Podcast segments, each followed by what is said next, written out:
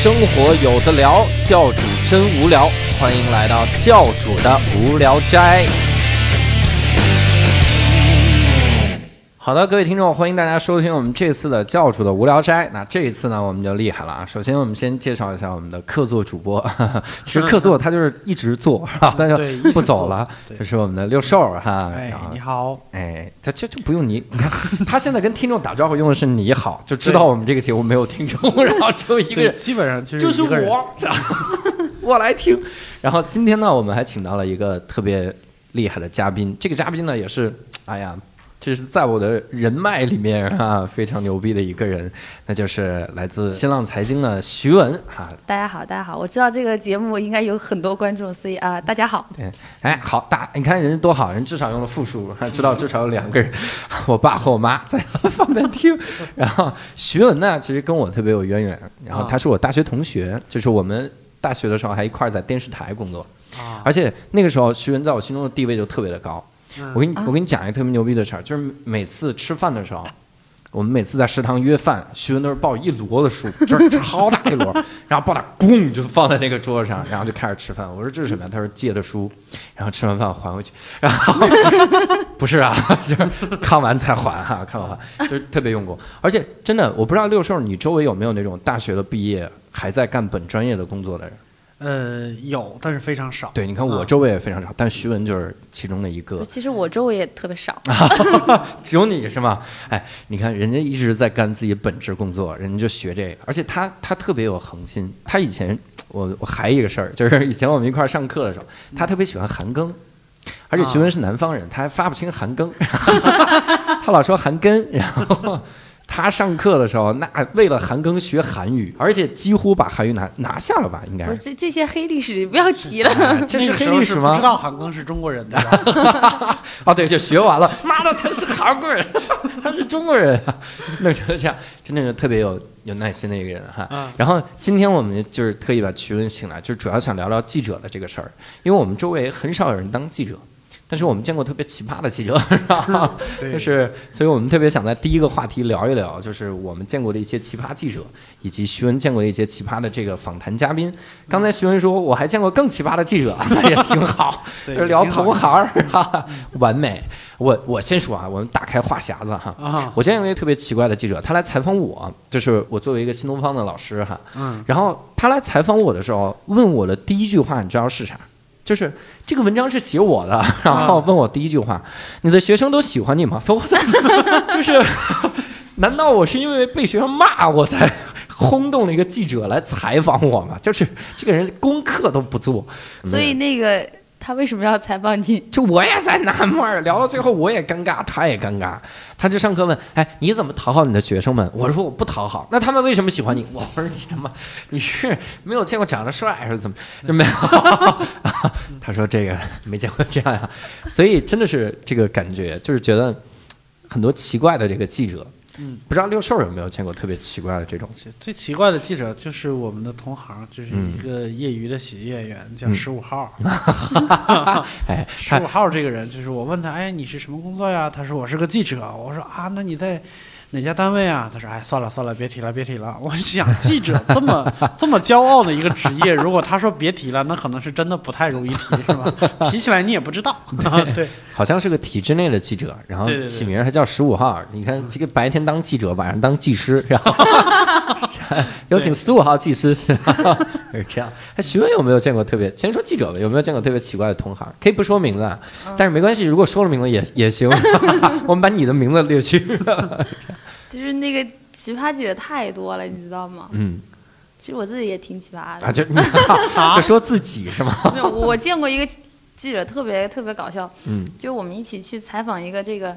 房地产企业的老板，嗯嗯，采访完之后呢，那个记者就死命的扒着老板的手，一定要问他要微信。嗯嗯，本来其实那个记者问采访对象要微信也挺正常的哈。啊，他要要微信，老板不肯给他，也不好不太好意思，因为后面还有好几个记者也在看着他。对对对。然后那个记者就拉着老板手说：“老板，你们家的房子能打六折卖给我吗？”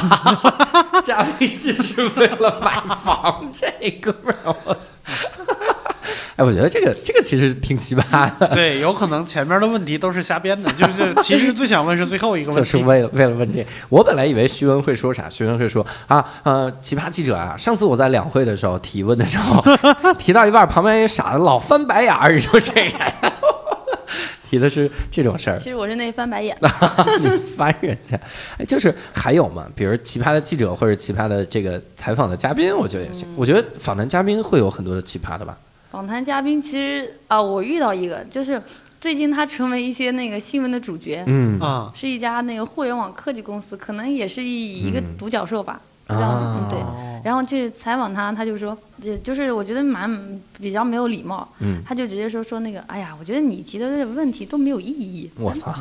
那你说大哥，我应该怎么提意义？他说不要问我们公司的问题。啊，他说在这么一个大会，在这么一个论坛上，你问点宏观的，不要问我们公司的问题。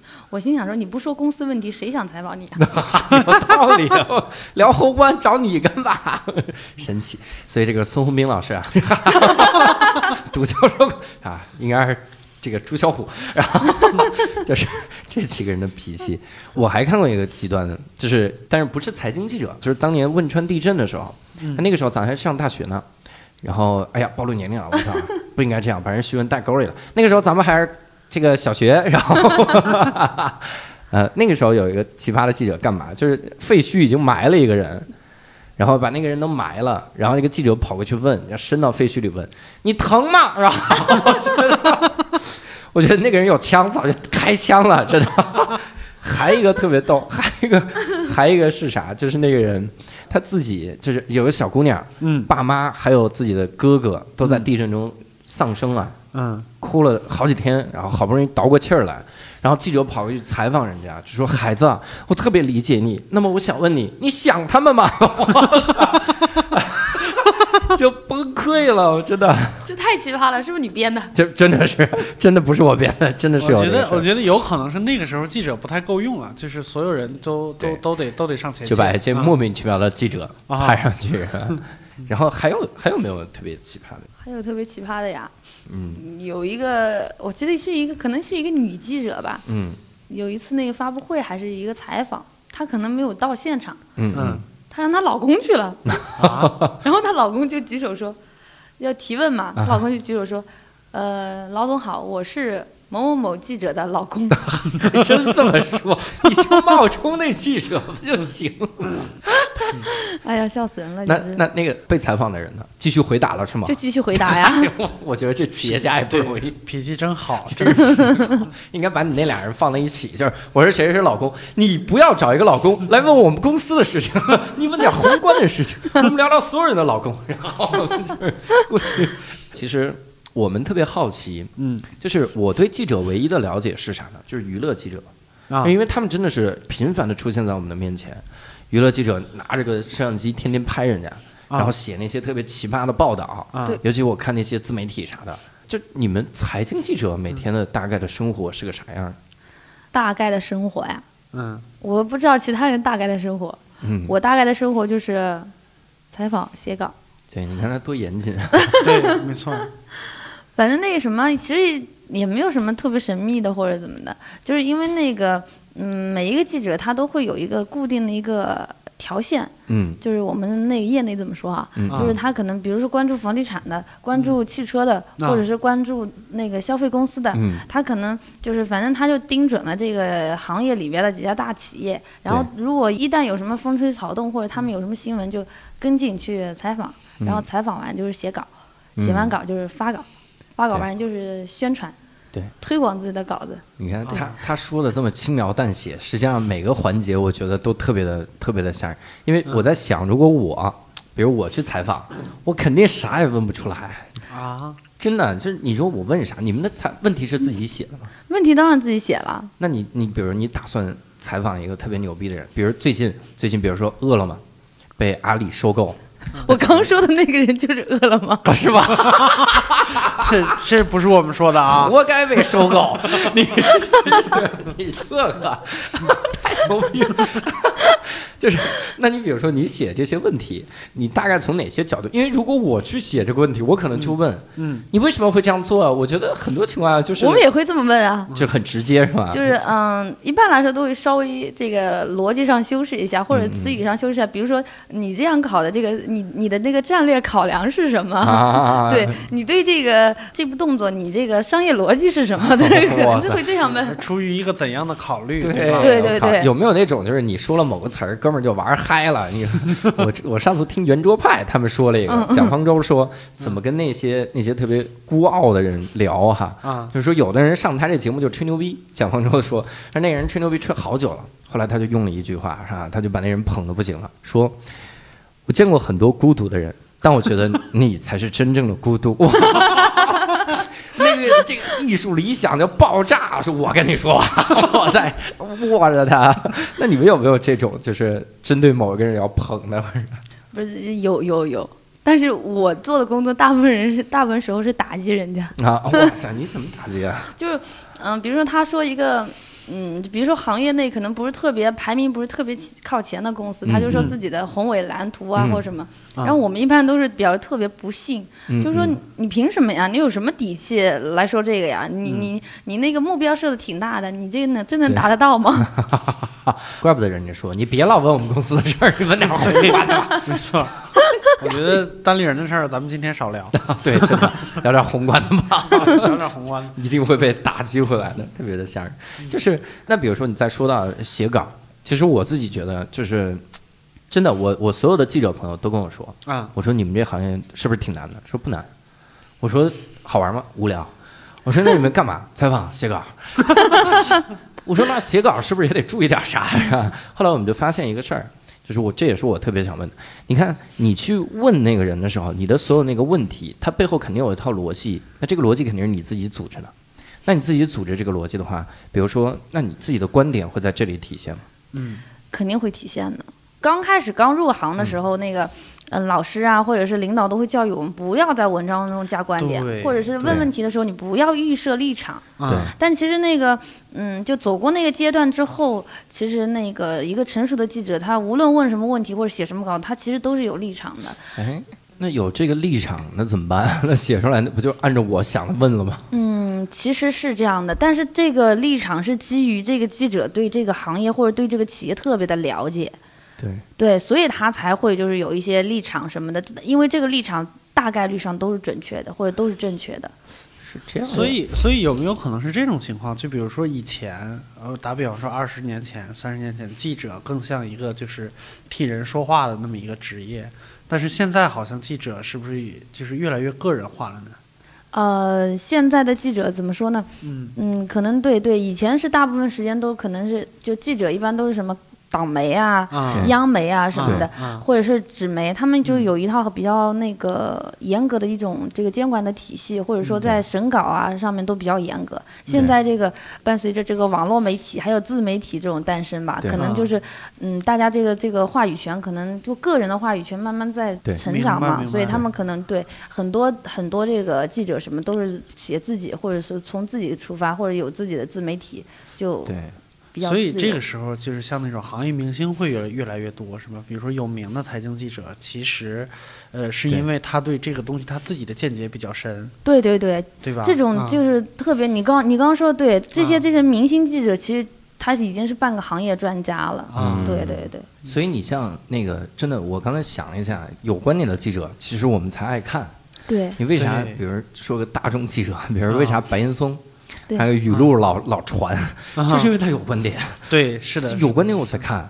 包括我我看那个就是那个 Dave Letterman 啊他做了一档这个新的节目，在那个 Netflix 上，叫做《我的下位来宾无需介绍》啊。第一期请的是这个奥巴马，然后他就来来访问。他采访奥巴马的时候，我靠，那个感觉啊！我在想，如果我去采访啥样是吧？您您退休之后干啥呀？每天啊，让我聊啥？奥巴马说聊聊宏观的啊。那您怎么看待和平？是吧？我可能我我可能就是这种这种这种这个想法。但是他真的是跟奥巴马又是就感觉俩人势均力敌，真的是谈笑风生。然后俩人势均力敌，就那种有对手的感觉。奥巴马说一个观点，他说：“可是我不大同意这个。”然后他可能在某个事件里怎么怎么样。哎，奥巴马感觉接住了，然后奥巴马再抨击他一下，俩人就真的是特别好看。就那个那个节目，然后他第二期采访谁呢？采访我忘了。反正他采访各种极端的人，他们各种。这个女性的杰出代表，然后什么各种各样奇怪的人，他全都能 hold 住，而且他用的是啥？他就是有鲜明的观点，对，大家就喜欢看。对对对，但是到我们这边的记者到那只能问你幸福吗？还问啊，您在怎么如何看待我们保国有资源？然后旁边人给他翻白眼儿，这样。然而且我还就是这个有观点这个事儿，但是我又觉得他他有点问题。你如果都有观点的话，你其实给我看到的是你选择过的东西吧？对呀。那我我作为一个，比如我一个财经小白，今天你比如说你你饿了么那个人这么说你是吧？然后你夸夸夸就写他，你写他十恶不赦啊，他一边抠着鼻屎一边说，然后写这种东西，那那那这个东西又怎么办呢？我觉得这就是一个很大的负面作用。这这种其实这种不愉快吧，其实经常发生。嗯。但是嗯，一般那个我们在文章中不会写，因为那个我们在文章中尽量是写一些这个。投资者或者是读者关心的东西，嗯，就可能你有立场，你有观点，但你不会是把这些个人的情绪加在里面。对，所以就是咱这里边有没有什么机制是防止你？因为你可能你不是这样，但是万一某一天有一个记者负面情绪爆发了，然后他掌握着一个媒体，或者是他他掌握着一个专栏，然后他今天我今天就要黑一黑你。对。有有没有可能就出现这种情况？挺多的，是吗？尤其是在呃，我觉得在科技圈嘛，现在大家都有自媒体，呃，这宣泄情绪的这种记者也是还挺多的。对自媒体，我觉得现在是因为它本身没有机制，它是自己经营，可能大家操守什么的可能都没有以前那么那么。对，呃，正规了，对吧？对对，我觉得六兽说这个话是非常可以的。哎哎哎，之前那公司那被黑了多久？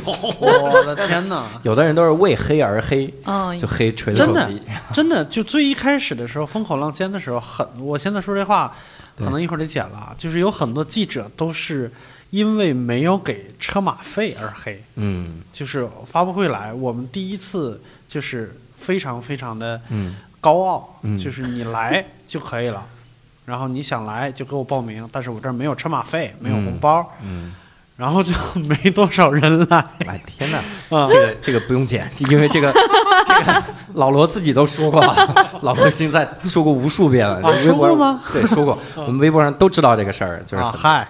而且我真的是觉得，如果他个人宣泄一个这个情感，我对这个人我就觉得他特别讨厌，我就故意把他写的特别的坏。我甚至一两个形容词我就能写出来，让大家对他的印象不好。我看很多的娱乐记者是这样，娱乐记者尤其是一些自媒体，我靠！我不知道你们关不关注一个一个账号叫麻辣表哥。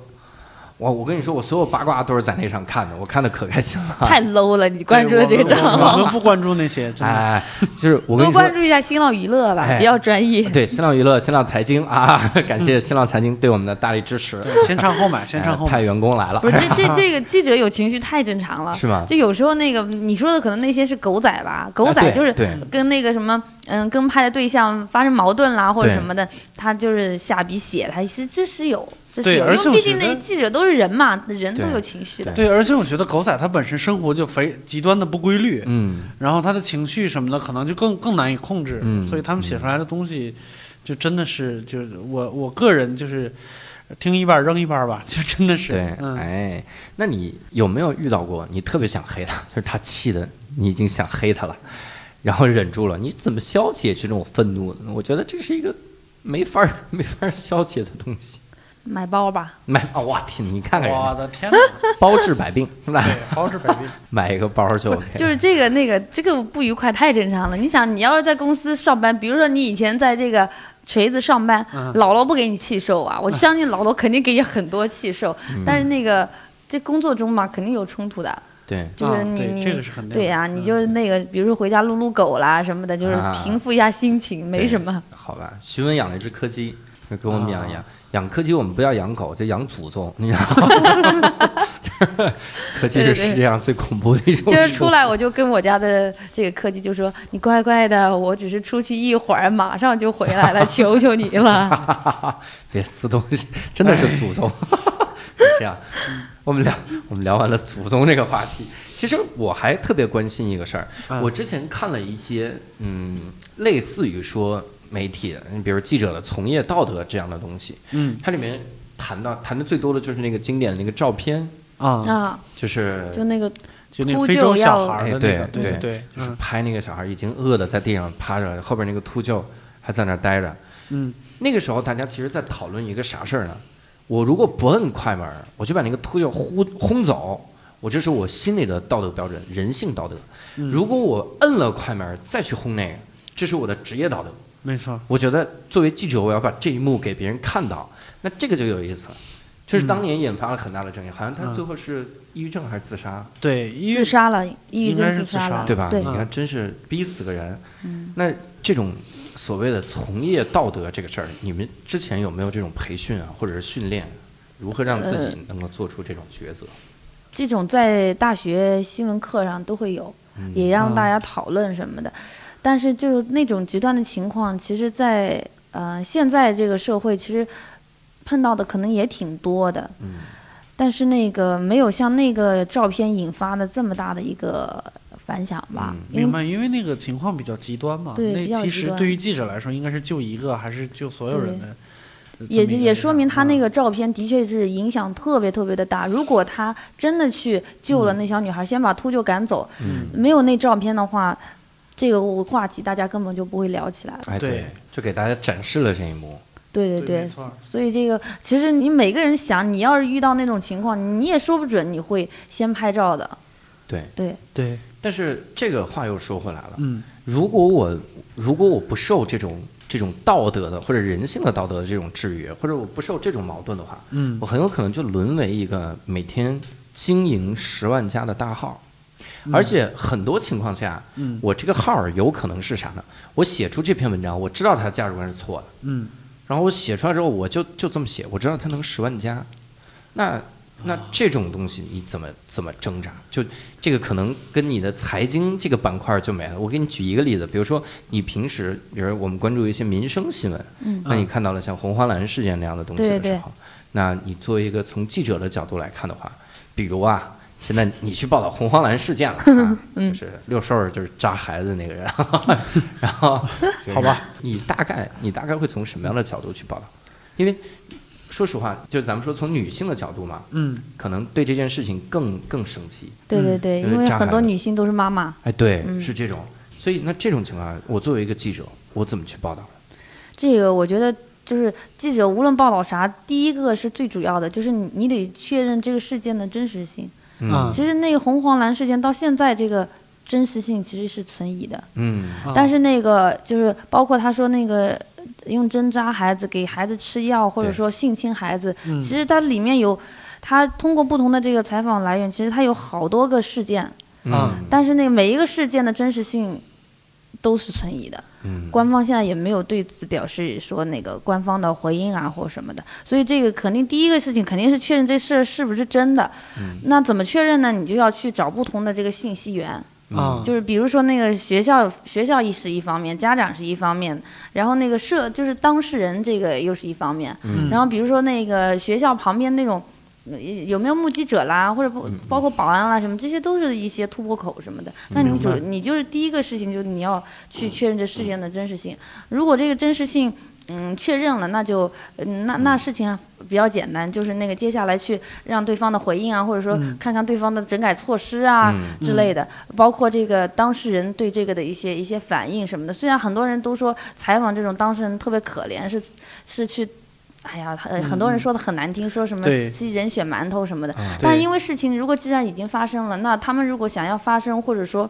想要有一种这个声音发出来，还是要依靠记者这个这个平台的。嗯，对对对，没错。嗯，所以，我我现在就在想啊，就是以前周奇墨也说过，就是你在讲段子的时候，实际上你是在满足观众的心理预期。嗯，那做记者写文章，肯定就有一些，比如说猎奇的观点，或者是一些特别呃，叫什么情绪化的一些表达，实际上是能够满足读者预期的。对，那这个时候是应该更靠近读者一些呢，就是写一些接地气的文章呢，还是应该应该更专业一点、更职业一点？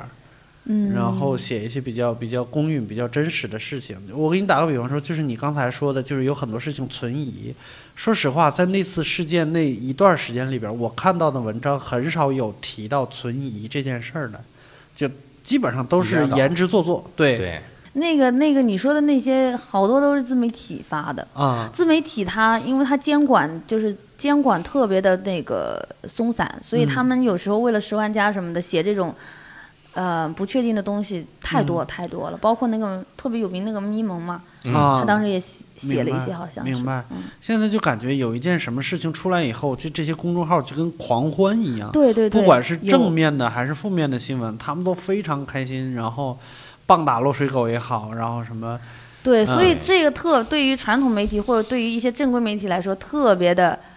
这个如鲠在喉，特别的难受，因为那个自媒体一方面，这个它通过夸张的标题，然后引的很多点击量，然后这些点击量呢是平常我们这些就是正规媒体什么平时的确是求之不得的有些，但是你另一方面你要考虑到这个真实性、客观性，你又不可能放低身段去做这样的一些事情，所以其实现在这个。对我对正规媒体来说，的确特别难熬，所以就是包括现在这个舆论环境啊，这个嗯那个媒体环境都不是特别好，所以很多媒体现在活得非常艰难。嗯嗯，对，没错，我有一个特别深的一个印象，就前一段时间那个江歌案的时候。嗯，对对对。呃，我听那个女孩自己描述的，就是她当时有报警，然后警察问她是不是门外正在正就是正在行凶，然后她说是的，她说那个警察说你千万不要开门。嗯嗯，对，因为你出去了以后，对方有凶器，两个女孩也做不了什么，就无非就是多一个受害者，然后他就把门锁上了。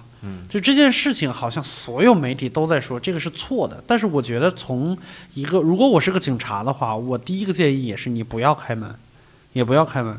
而且，但那个时候就有好多媒体，就是一边倒的，就是倾倾倾向江歌妈妈，然后还有就是直接跑到日本去去帮那帮他妈妈，就是请愿打官司做翻译直播。嗯，我觉得可能就是他们身上能显出好多人性的光辉来，但是我觉得反而这不太像是一个记者该做的事情。嗯。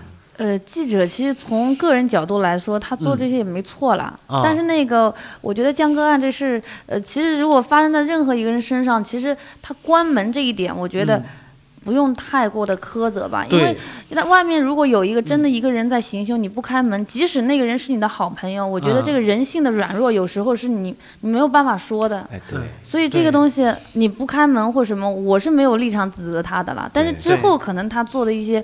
对那些那些咱们单说就是对对，对我我们现在就是说有很多人就一棒子打死嘛，就是所你所有的细节全都是错的。对。对，现在网上就是我觉得特别特别让人气愤的一点，就特别极端。你要么就这倒向这边，你如果不赞成，人家就说你站队，或者说你是人家的脑残脑残粉，对。对，或者是什么的洗地给人洗地。啊，这个我觉得对于我们来说，特别是对媒体来说，很不愿意看到这这些。对，所以我觉得真的像徐文说的这个自媒体的，他这种不负责任东西，其实是在损害你们记者的所有的这个对。信念。对呀。包括我觉得你你刚才说有一些人就直接怼，就是采访的时候怼，他很可能就是心里想，妈的你们就是为了一个十万加，你们就为了点击量了，你肯定要套什么东西出来。他可能预先的是想的是这样的。对。我记得那个，哎，我我可以说一个故事。前段时间那个融创开那个财报业绩会，然后孙孙宏斌来了，他之前不是买了乐乐视亏成狗了吗？对，所以那现场就。就那个有记者就是不停的问乐视的问题嘛，一方面是记者自己也想说乐，如果问乐视那个观众会比较愿意看。对。第二个方面是很多投资者的确也是关心这个乐视的情况，所以他就问了，然后还问那个孙宏斌跟那个贾跃亭还有联系吗？啊。结果你知道吗？坐在旁边的投资者，因为投资者跟记者是在一一场那个发布会上，那个投资者就站起来就开骂，你知道吗？说那个记者傻。什么的，你们就是想做一个十万加什么的，我们不关心什么什么的。说你散会别走啊，就是这样。天哪！所以你看，人家就是从观众的角度来看，可能你们跟十万加就没区别了。对，就大家认为是一样的。对，就是反正就是从记者这个行业出来吧，大家就是对记者就的确是有很多的这个质疑啊，或者什么的。对对对，这就看你自己的一个一个原则吧，或者你看你自己良心吧。对，哦，你知道他们这个就是正经的媒体人和这个自媒体的人抢，都抢成啥样了吗？啊！我曾经看过一个网易的一个球评。啊，你想自媒体的球评是什么呀？对吧？观点犀利什么的，对吧？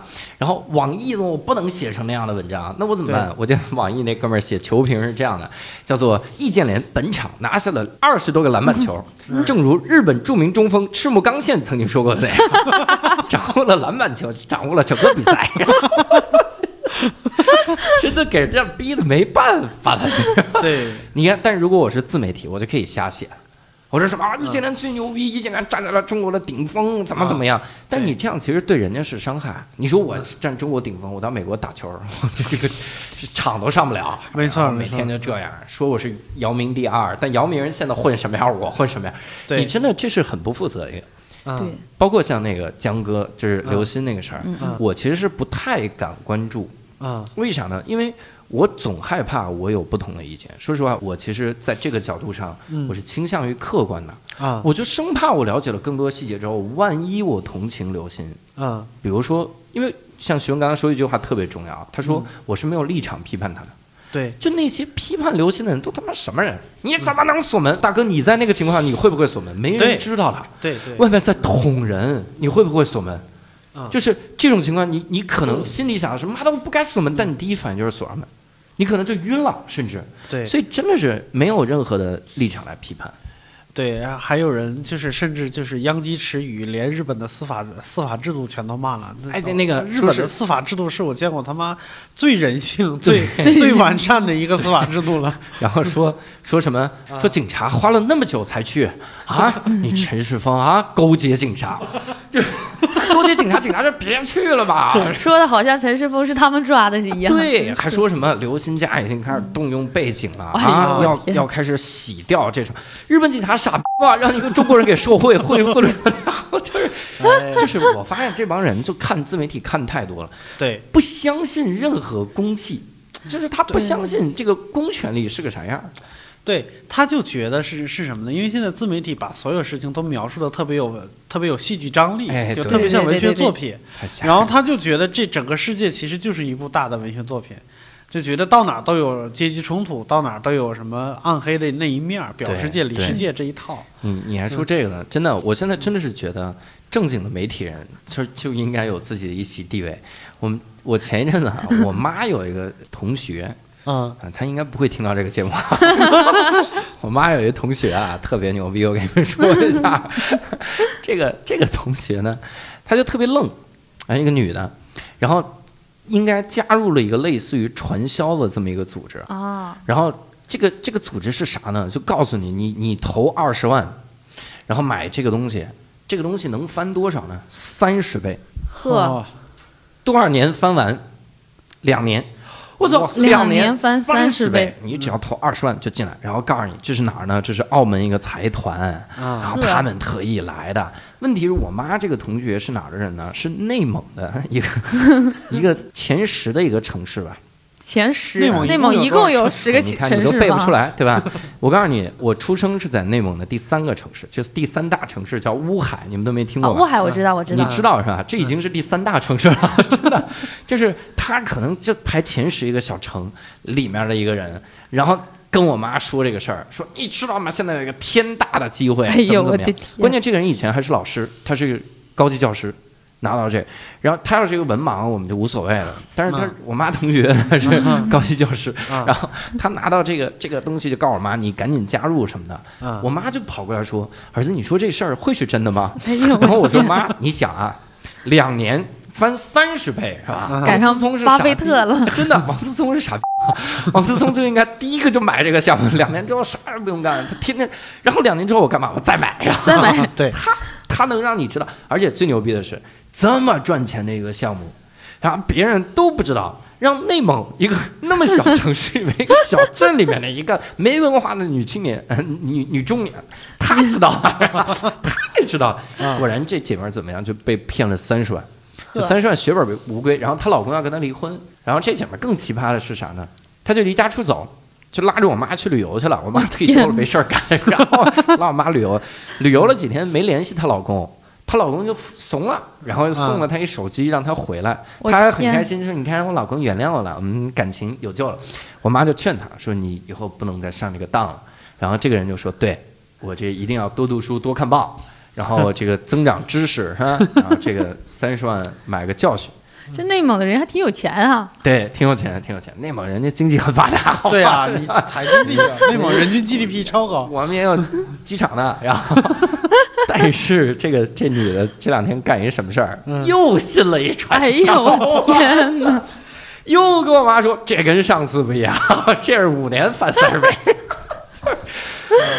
我每次看到这种案例，我真的是在想，就是像徐文这样的记者少，少，大部分人都是瞎有些有些智商我们也挽救不了啊，对，智商太低了。就就 就是他即使看他即使天天关注新浪财经，他也会认为那个东西特别正确。对，但是你知道我听过一个说法，就是就传销来说啊，就是他们忽悠的主要媒体，你以为是什么人？就是退休教师是吗？是还有公务员是吧？对，退休教师和公务员有两个特点，第一是有闲钱，嗯。第二是有社会责任感，嗯，就他们传销的项目往往是什么国家机密，然后什么为了对对对国家机密什么扶贫计划，然后你现在怎么样，你能帮一大堆人，然后国家会翻倍回报你，全是这种，然后他们一听就热血澎湃，就要把钱投进去，就是大概是这样，一听就走，这个。就我觉得这就是很大程度上自媒体给吓到了。微信上有很多这种毒瘤的，就是那个微信上那些那个毒瘤文章，就是特别影响那些中老年人，是吧？尤其是在小城市见的少。啊，对，对，什么今天大米不能吃了，对对对，明天那面也不能吃了。那大哥，你给我整点主食吧，米和面我都不吃，我吃啥呀？很奇怪，这太正常了。这那个，因为他们就中老年人真的是有钱，然后他们也甄别信息能力不是很够。你还说甄别信息的能力？前两天我妈打算去旅游，旅游给我发了一个单子，说这能不能信呢？我一看是保健品的那种那种单子，多少呢？东南亚。七天双飞，然后这个中间还有一晚升级五星级住宿，这么个项目啊，七日游，嗯，包吃包住，什么都包，嗯，两千三，我的天哪，坐船去吧，我就跟我妈算，我说你知道现在机票多少钱吗？然后怎么样，给他给他讲那个账，但他那个同学去了。回来以后怎么样？就是在那边就天天骂，肯定被宰吧，就玩命宰，中间各种项目都玩命收费。啊，说吃了碗面，妈这个去趟越南，他是吃了碗面，就是俩人俩人在安排的那些景点吃了个面，吃了个饭啥的，一天就花了九百多块人民币。在越南九百多人民币，越南三千越南盾是一个钱。是啊，九百花多少钱？几十万啊！我就是我觉得无法甄别。对对。所以那个孩就是怎么说呢？孩子也挺挺为难的，就你跟他说多少遍，他不信你的。所以那你觉得作为一个记者的话，你觉得你你会对你这行产生怀疑吗？就说我们干这个还他妈有盼头吗？怀疑是吗？怀疑可能就是工资太少了。对呀，你看那一说咪蒙，人家一个人家说月薪五万，就是你不努力。对，月薪五万以下就是你不努力。听到这话，我们就他妈想买枪啊！你考虑也买不起，算了。那你有没有想过这样的东西？就是你也做个自媒体？其实我有，有自媒体，但是因为那个本职工作实在太忙了，自媒体老不更新。对你，你也没法在自媒体上透露自己的职业吧？透露啊！你敢透露啊？就说啊，今天我就采访了一人啊，你看我正面报道是这样，但实际上孙宏斌这人，我跟你说，他这乐视他就被人下蛊了，这这蛊现在只要六千块哈，你也可以给领导下，然后卖药，我觉得这个就。其实孙宏斌他那个，这他在大众面前形象跟我们了解的其实差不多，嗯，他就是那种比较呃性格就比较外露的，嗯啊。也挺幽默的，但是反正这个人，因为人家是商人嘛，也是挺精明的，特别精明。对啊，想骗他那是不存在，但是就再聪明的人也会遇到贾跃亭这样的人。我操，这太会骗了，是吧？就是乐视无敌了。而且我我其实挺好奇一件事儿，就是你看咱们大学毕业，嗯，短短这两年，是吧？嗯，对对对。哎呦我操，好险好险，差点暴露年龄。就是我们 大学毕业到现在啊，你做这个记者，你中间有没有考虑过想换一个工作之类的？考虑过，考虑过很多次，可能一天也就十几次吧。哇塞，那就是除了吃饭的时候没考虑。哎，就是困难点在哪儿，让你觉得有可能就换一换吧？第一个是工资太低了，嗯，第二个是那个什么，嗯，上升的空间可能就不是特别高吧，他很容易就碰到这个职业天花板了。然后那个。呃，包括记者转行，其实说实话，这个门槛就是转行，他其实好去的行业也挺窄的。嗯，说实话，财经记者跟科技记者还算还算好一点儿。嗯，那其他的那些这个民生或者是跑社会新闻的记者，我相信他们转行的这个门槛或者说行业更窄了。对，而且你说说实话，你像那民生那些记者，你做个自媒体。不会啊，自媒体本来就干的是你这行，对，你是被人家取代了。对对，那个有些这个记者，就比如说就只是发发通稿，或者是那种也不出去出门采访，这种记者是最容易被替代的，因为他没有什么核心竞争力，你也没有一手的东西啊，人家为什么要看你的呢？对吧？所以这种肯定是最被最先淘汰的。对，哎，那所所以从这个角度说，记者就各种记者里边，是不是门槛最高的是现场记者？其实也不能这么说，可能这个就是好的记者肯定都是要去现场的，都是要去采访的。现场跟采访是最重要的。对。然后那个可能就是门槛高一点的，可能是财经记者吧。啊。因为他需要你对这个 对财经这个知识啊有一些基本的了解。但是像那个可能其他一些记者可能就上手会比较快一点。啊。哎，这现场记者我以前听说一个事儿，我不知道是不是真的啊，就是有一个娱乐记者。嗯，而且是就是摄影记者 跑去采访两会，然后看到那个红毯上走了，他就职业习惯就是看这里看这里。我我听说过这个，然后他就再也没没来过，肯定完犊子了。好像娱娱记的那个红毯上是一定要喊明星，对对，范冰冰看这里，你就会喊一个平平，完犊子了。克强克强，这里强哥，强哥，这种。那你这几年对经济，包括对财经，你也是下了一些功夫的吧？比如说，哎，我这话说的人家没法答，就说你你有没有在这方面想的是补齐一些财经之类的知识？有有有。就是一些那个就是金融方面的，可能是金融证券方面的这个知识，可能是就是一个基本的那个知识储备吧。还有我觉得特别重要的一点是，我觉得英语真的特别重要。是吗？英语真的是特别特别重要，就包括那个有一些这个采访啊，还有一些这个到比如说你你翻墙去看一些国外的新闻啊或者什么，我觉得英语这个真的重要。就是你那个会英语的这个财经记者，然后。可以更好的比别人这个了解一些信息，或者跟跟一些这个企业家进行交流。对。然后，但是我们的英语实在是亟待学习。你看，主要是韩语。月薪不到五万，主要是不努力。主要是没学英语。哎，你让人这自媒体弄的，闹得很奇怪。然后，其实我刚才问那个问题，就问你为什么，就比如说还没有离开这个行业啊，这样的东西。实际上，我是想说一个啥事儿呢？就是我自己在新东方，你看啊。嗯，当然，我进新东方是说我自己觉得干什么社会责任感，实现别人梦想，我是很吹吹个牛逼啥的。实际上我，你让我实际上没地儿去是吧？哎，也也有地儿，也有地儿。就是你如果真的让我离开，我可能就不干这个行业了。嗯嗯，新东方有没有我自己干的不舒服的地儿？我觉得也有。但是你让我离开，我肯定不干这个行业了。我不可能说他妈的 从新东方走了，然后跳到另一个另一个小机构，然后多给点钱，苟且的活下去哈。我不干这个行业。但我一旦想到了不干这个行业，我总觉得这个行业能带给我的一些东西，是让我接触到的一些所谓的人脉，就是也不是要利用学生家长。有钱的学生家长是吧？没有没有，我觉得没见过几个有钱的学生家长，特别有钱的都上一对一去了。